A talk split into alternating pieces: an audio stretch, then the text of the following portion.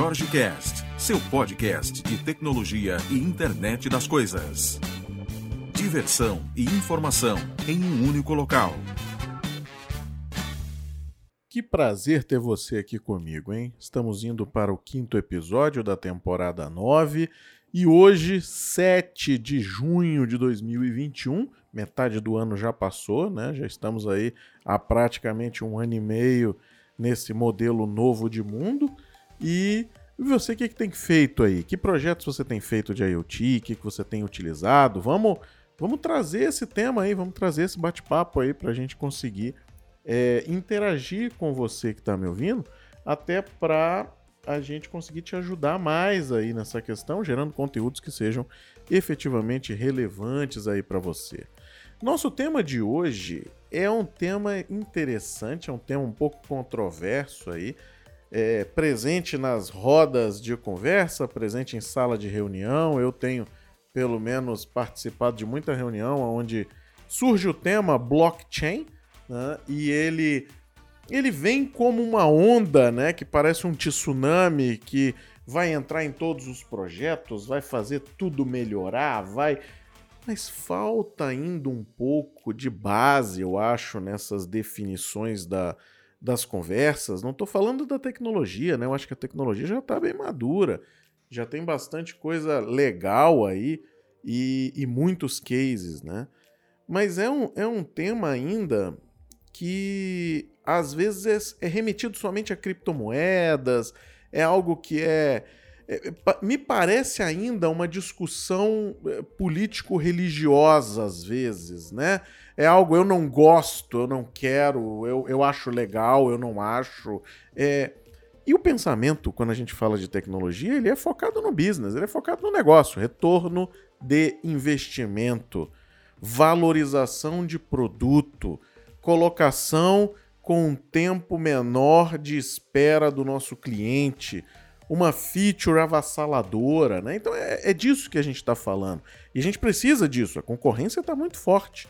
Né? Hoje a gente tem plataformas que entregam tudo para todo mundo. Se difere quem consegue as usar de uma forma é, é, melhorada, digamos assim.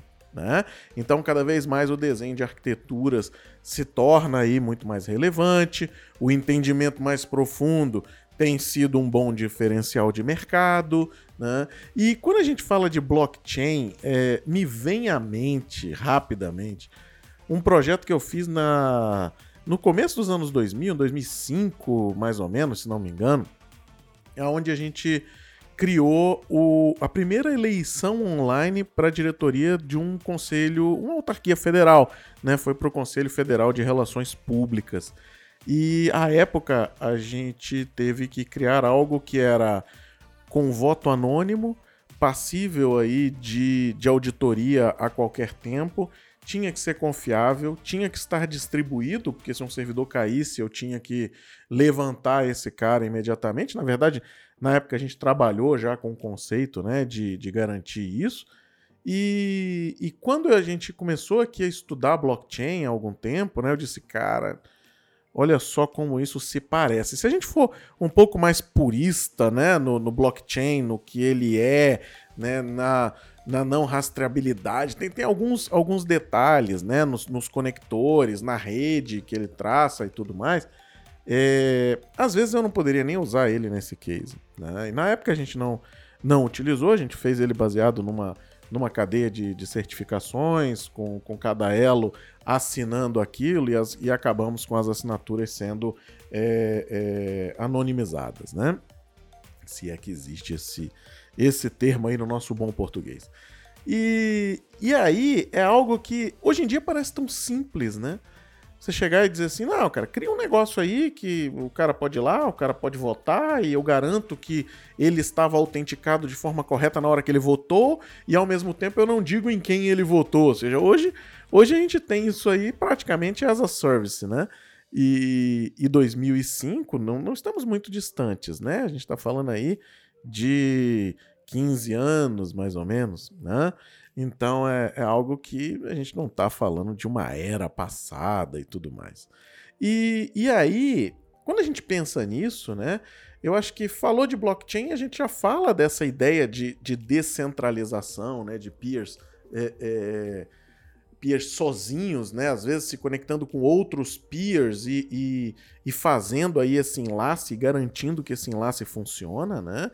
É, a gente pensa muito na ideia da imutabilidade, então na transparência e um assunto que é relativamente novo, inclusive no mundo acadêmico, eu estou lendo alguns artigos muito interessantes sobre isso, é a utilização de blockchain com IoT, com a internet das coisas. Quando a gente fala de internet das coisas, a gente tem aquelas necessidades, né?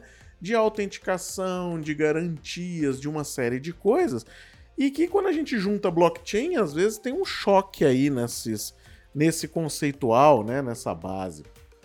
E para que isso não aconteça, eu acho que um ponto principal nesse tema de discussão nosso aqui hoje é o seguinte: é, é você não tem a bala de prata, né? Isso não existe, não existe one size fits all, né? É, como a gente tem em outras coisas. Então, assim, o que funciona bem para uma vertical pode não funcionar para outra. A gente tem vivido a IoT aqui desde 2013. E a maioria dos projetos, a grande maioria, são projetos totalmente diferentes. Se utilizam da mesma coisa, se utilizam da mesma tecnologia, fazem uso de uma série de coisas que são idênticas, mas são colocadas de forma separada. Então é.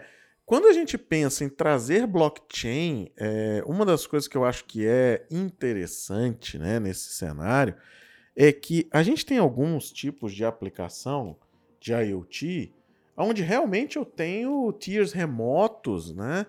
Que às vezes eu tenho coisas de terceiros, eu não posso estar tá criando conectores o tempo todo. Então, se eu tivesse algo que me permitisse essa garantia de que aquela transação ali, porque acaba sendo uma transação, né? A gente está falando de um device se autenticar para abrir alguma coisa, de um device se autenticar para atuar em alguma coisa, para fazer uma leitura, para fazer uma leitura e devolver uma predição, né?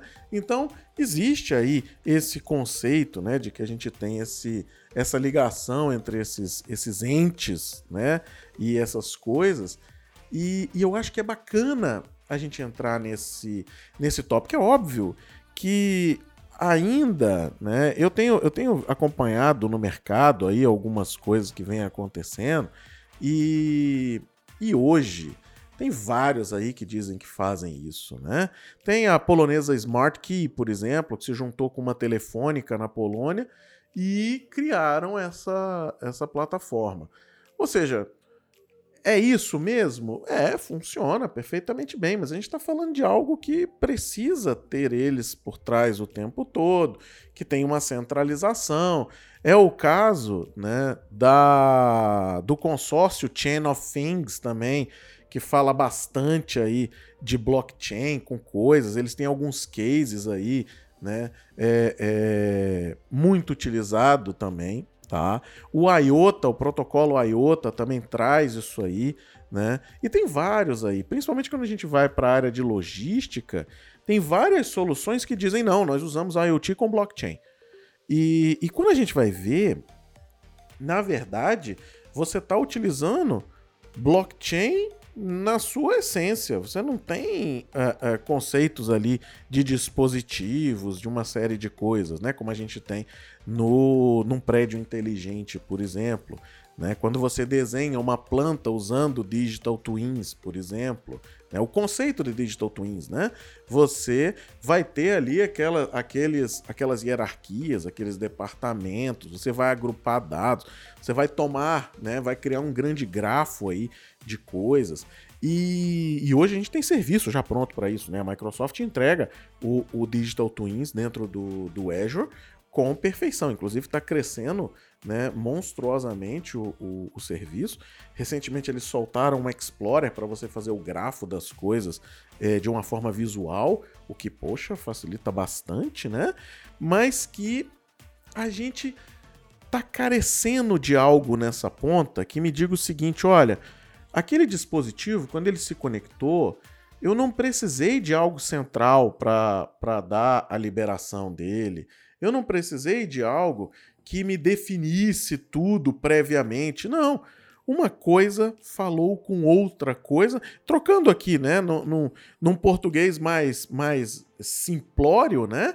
Eu tenho uma coisa falando com outra coisa, elas ali se decidem e tá tudo certo. A única coisa que eu tenho que ter depois é eu tenho que entender o que foi que diabos aconteceu ali, eu tenho que ter transparência para aquilo, eu tenho que garantir que ninguém movimenta dados daquilo, né? Não modifica aquilo. Então eu tenho várias vantagens aí na utilização de blockchain, né? Eu trago transparência, tá? Eu trago às vezes, né, uma coordenação desses desses eventos, né? Eu consigo reduzir custo porque eu não tenho overhead de processamento. Então é, eu estou garantindo também que eu não tenho, né, aquela invasão que me destrói o negócio como um todo e ao mesmo tempo isso é um risco. Então é, se eu não tiver algo forte, né, eu posso estar entregando aí de bandeja. A gente está falando hoje de ransomware acontecendo toda semana. A gente teve episódio aqui já nessa temporada de, de ransomware no pipeline lá americano. E semana passada a gente teve o case da JBS nos Estados Unidos, que ficou dois dias também fora do ar. Então é. Olha só o tanto de coisa que a gente está falando e que a gente tem aí essa necessidade às vezes, né? Mas eu acho, com, com sinceridade, né? ainda ainda estudando bastante o assunto, até para a gente trazer para os clientes e tudo mais, mas eu acho que ainda cabe mais coisa. Esses cases que eu citei aqui é a utilização de blockchain, ok, mas eu acho que cabe inovação, cabe inovação nessa parte da coisa que está lá na ponta, né? Quantas, quantas quanta, quantos consórcios não já tentaram fazer isso? Né? Então, é, a gente já viu vários aí, já falei de vários aqui, que tentaram fazer essas APIs de ponta né, se conversarem, o plug and play. Cheguei no ambiente, eu garanto aquela transação, eu garanto que funciona.